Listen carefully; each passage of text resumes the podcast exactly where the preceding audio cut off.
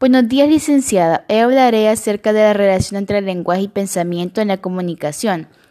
Los seres humanos nacemos con la capacidad de comunicarnos debido a que compartimos características similares, pero para desarrollar estas características requerimos el proceso de socialización, lo que nos permite adquirir habilidades para adaptarnos a través de la convivencia y la adquisición del lenguaje.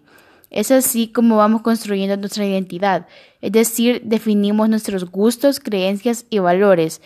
Un ejemplo para comprender cómo funciona el proceso de socialización en nuestra vida es cuando pintas una pintura, lo primero que necesitamos para pintar es un lienzo, el cual esta es la cultura en la que nacemos, ya que sin este la pintura no se podría realizar de esta misma manera y de esa misma manera pasa con nosotros y las características en donde nos criamos.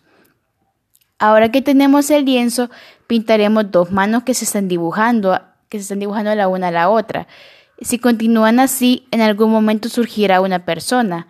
En este caso, las manos las podemos comparar con el proceso por el cual el ser humano se desarrolla.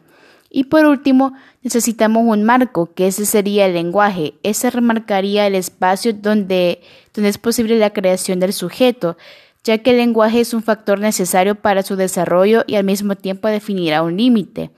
Con este ejemplo, podemos analizar el lenguaje y la sociedad que intervienen en nuestro desarrollo.